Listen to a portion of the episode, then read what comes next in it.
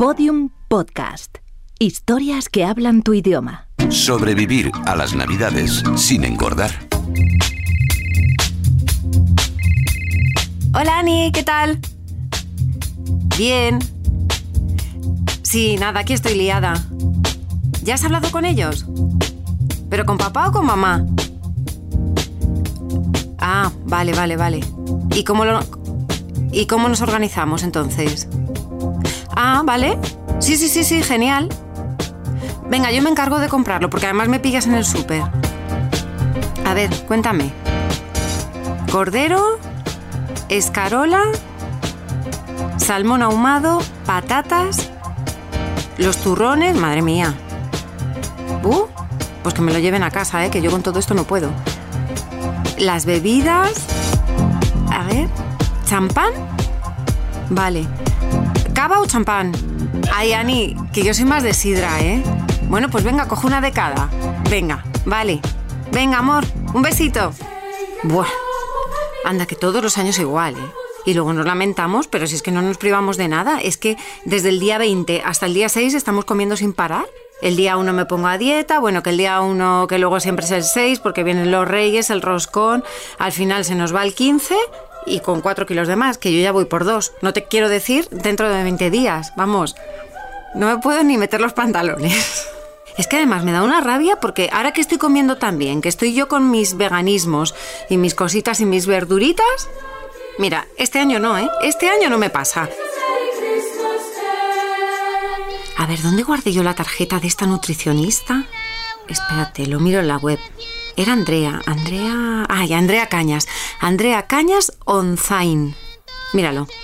Onzaindecasonutrición.com. Aquí está. Hola Andrea, ¿qué tal? Que nada, es que estaba pensando que no quiero que me pase lo de todos los años, ¿eh? que al final me planto con 6 kilos más a finales de enero.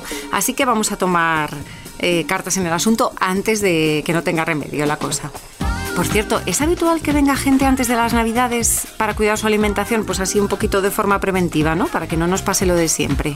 Pues normalmente todos los años venía gente más después de, Navidad, un poco para paliar los estragos de la Navidad, pero cada vez más, eh, sobre todo este año sí que estoy notando que, que viene mucha gente antes de para que aunque no se pongan a una dieta estricta o a un cambio de hábitos completo, pero sí intentar por lo menos no ganar ese peso que se suele ganar en Navidades y por lo menos mantenerse y, y no aumentar pues la media de 3, 4 kilos que se suelen aumentar en estos 15, 20 días de Navidad. ¿Cuánto engordamos de media, Andrea? Pues a lo mejor 4 kilos de media por persona. De, de, por persona de las que se le va un poco de, de, las manos y que tienen un poquito esa percepción psicológica la Navidad. Pero si es que en realidad son tres cenas en total. Lo que yo siempre digo, si es que las Navidades son cuatro días, o sea, es el 24, el 25, el 31 y si me apuras Reyes, pero ya está, el resto de la semana la gente trabaja normal la mayoría, se supone que haces vida normal. Pero yo creo que se nos va de las manos, ¿no? Que no paramos de comer, que es como que hay que comer todo el rato. Pues ¿qué hacemos? Pues que pensamos que de perdidos al río y entonces pues puertas abiertas. Es un poco, yo pongo mucho el ejemplo de las embarazadas que engordan mucho durante el embarazo, pues que dicen, bueno, pues estoy embarazada, no tengo nada que hacer, pues ya pues me pongo a comer. Pues en Navidad es igual. Tenemos la excusa de la cena con la familia, la cena con los amigos, la cena de la empresa y al final pues nos metemos en esa vorágine psicológica de bueno, como en Navidades no se puede hacer otra cosa, pues como hago todas horas de todo y no mido. Pues me pongo a ello, ¿eh? te hago caso. Gracias, Andrea. Vayamos al grano, sí, busquemos culpables. El alcohol. El alcohol es que es muy importante. Entonces, el alcohol, el alcohol al final son muchos azúcares si hablamos de vino, muchos azúcares si hablamos de destilados, muchas calorías vacías en, en todos los casos. Entonces al final sí, si cenamos con alcohol, luego el champán y luego los destilados, pues sí, estamos consumiendo a lo mejor un día en que tengamos una comida o una cena 1500 calorías extras que son calorías vacías que no nos aportan nada. Y las calorías vacías, su cómplice necesario. Las calorías vacías son aquella cantidad de calorías que no aportan absolutamente ningún nutriente. El alcohol pues no aporta ningún nutriente que nuestro cuerpo necesite para sobrevivir, porque al final alimentarse es alimentarse para sobrevivir para que nuestro cuerpo funcione. Cualquier cosa que le demos que no promueva ese buen funcionamiento y que no, no suministre vitaminas, minerales, hidratos de carbono complejos, grasas saludables, son calorías vacías. Es decir, te lo estás tomando pero tampoco lo necesitas. No, no lo necesitas, pero en Navidades se bebe alcohol. Es un hecho. Puestos a beber, no todas las bebidas con alcohol son iguales. El alcohol de menos malo a peor, el orden es cerveza, mejor sin alcohol, si no cerveza con alcohol, vino, mejor vino tinto que vino blanco y después destilados, en ese orden. O sea que de beber, bebamos cerveza. Bebamos cerveza, pues. Lo peor, las copas. Además del refresco. Y no vale lo de tomarse dos gin tonics con eh, Light Un martini seco con corteza de limón sacudido no agitado. Vodka, desde luego. o con Coca-Cola Light o con Coca-Cola cero. O sea, va a engordar igual, va a ser igual de malo e incluso nos va a hinchar mucho más y nos va a hacer retener más líquidos si tomamos con refrescos light por los edulcorantes de los refrescos light. Pero sí, las fiestas llegan, queramos o no. Y con ellas las cenas, aperitivos, comidas, postres, sobremesas y más postres y más sobremesas. Primero, organización. Pues sobre todo lo que hacemos durante estas dos semanas de, vacaciones y las dos semanas principales, que son la previa Nochebuena y Navidad y la previa fin de año, lo que hacemos es hacer un calendario de los eventos extraordinarios que se suelen tener. Y en base a esos eventos extraordinarios organizamos el resto de la semana. Pues ¿Y cómo lo hacemos?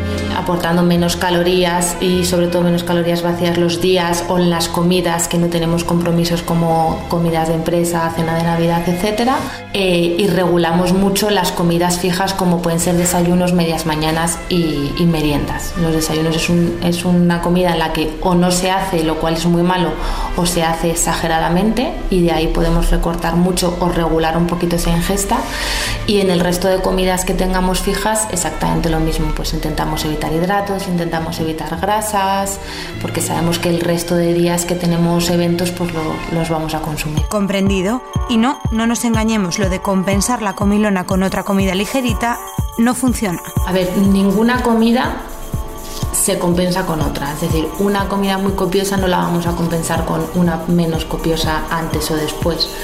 Pero sí que podemos hacer eso, un plan semanal, un plan de varios días en los que sepamos, bueno, pues si en siete días tengo tres ingestas principales, comidas o cenas que van a ser muy copiosas, me voy a organizar el resto de las otras 15, me las voy a organizar para que, para que no lo sean tanto y hacemos eso, pues tomar siempre algo de proteína porque sacia muchísimo la proteína y siempre acompañado de algo de verdura, eh, pues o asada o al vapor o salteada. El tipo de cocina siempre cuando no sea muy grasa eh, nos da un poco igual, pero nunca vamos a compensar lo típico de no como esta noche voy a cenar mucho voy a comer menos más ligero o no voy a comer. Sea, no nos va a servir de mucho. Lo que tenemos que hacer es un plan más a largo plazo, por lo menos semanal. Ya estamos en la mesa. ¿Y ahora qué? Yo siempre pongo el ejemplo de evitar el salmón ahumado, porque es algo que siempre está en todas las cenas y el salmón ahumado es uno de los alimentos más calóricos de los que consumimos habitualmente en estas fechas, son de los más calóricos que hay. Entonces, la típica canapé de salmón ahumado que todos tiramos al canapé de salmón ahumado creyendo que es el más sano, pues evitémoslo. Entonces, ¿cuáles son las mejores opciones? Ibéricos como el jamón ibérico, jamón serrano, lomo, chorizo y salchichón ya no, pero, pero jamón y lomo están fenomenal, eh, algún tipo de ensalada, ventresca, marisco, eh, cocido incluso en, carpachos o crudo, está fenomenal como algo de primero. Y como segundos, pues pescados y carnes. Que las, que las formas de cocinarlos no sean con salsas o excesivamente grasas que al final lo que añade calorías al- a la materia prima y al producto original, como pues una carne o un pescado, es la forma de cocinarlo. El problema es que lo que añadimos puede acabar convirtiendo nuestro menú en una bomba de calorías. El problema sería si a las carolas le ponemos que sí queso roquefort, que mucha gente pone queso roquefort y la aliñamos con salsa rosa, con salsa tártara y luego al cochinillo, al cordero, pues le añadimos unas patatas y al final toda la salsa de la grasa mientras se ha ido cocinando, pues ahí ya le estamos vamos añadiendo lo que no necesitamos. En vez de acompañarlo con patatas, pues lo podemos acompañar, no sé, con unas coles de Bruselas salteadas o con lombarda, que antes era muy típica de Navidad, con alguna verdura. Y el riesgo llega con los postres. Y los postres, pues igual, pues si tomamos polvorones, pues no tomamos una porción de tarta, si es que hay las dos opciones. Es decir, también ser un poco comedidos con eso, igual que haríamos cualquier otro día. Vayamos al turrón, y nunca mejor dicho. Del turrón, los polvorones, la copa de champán, luego la copa de vino de la comida, sí, pero al final es porque no medimos, porque sabemos que si nos tomamos dos trozos de turrón, más además un polvorón, más el trozo de tarta o el postre típico de cada casa, pues ya estamos añadiendo mil o mil quintas calorías sin darnos cuenta, pero fácilmente, además del exceso que hayamos podido cometer a la hora de, del primero y del segundo. Porque además los dulces de Navidad son especialmente calóricos. Porque un polvorón es almendra y manteca de cerdo, básicamente. Y los turrones igual, son todos a base de frutos secos, que sí que es un alimento muy sano, pero en proporciones adecuadas. Un trozo de, de 50 gramos de, de turrón, pues es una cantidad muy elevada, sobre todo porque lo mezclan con azúcar. Entonces sí, es que los, dulces de Navidad de mazapán, igual, son todos muy altos en grasas y muy altos en azúcares. Y por último, no dejar de moverse. Claro, la gente es muy sedentaria en, este, en esta época del año, sobre todo es una pérdida de rutinas.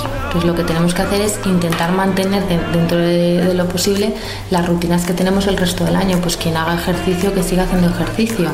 Eh, quien beba mucha agua, que siga bebiendo mucha agua, porque es algo que nos pasa en cualquier momento de desconexión. No bebemos agua, no hacemos ejercicio, estamos más sedentarios, comemos más de la cuenta, alternamos mucho más. Entonces, ese cúmulo de, de circunstancias son las que hacen que, que aumentemos esos 4 kilos al final de las Navidades.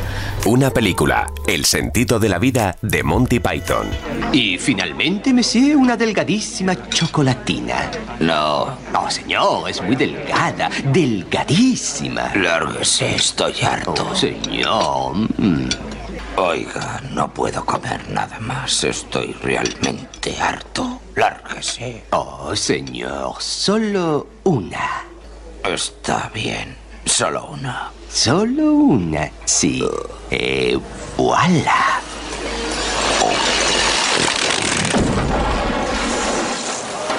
Escena desagradable donde las haya, seguro que más de uno la ha evocado secretamente cuando después de probar 18 platos nos empeñamos en meter en el cuerpo un trocito más de turrón.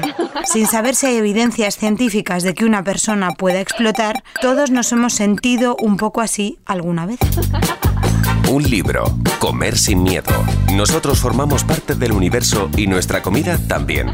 Esto parece una perogrullada, de acuerdo, pero hay un argumento que a veces se olvida. La comida y lo que hace nuestro metabolismo con ella sigue los mismos principios y leyes de la física y química que toda la materia y la energía en el universo. Considerándolo desde este punto de vista, algunos mitos caen por su propio peso. Por ejemplo, en el universo toda la materia está compuesta por átomos que se unen entre sí para formar moléculas. Todos los átomos tienen unas propiedades que dependen de su estructura, de los protones y neutrones del núcleo y de los electrones de la corteza. Podemos ordenarlos en función del número atómico, esto es, de los protones que tienen en el núcleo.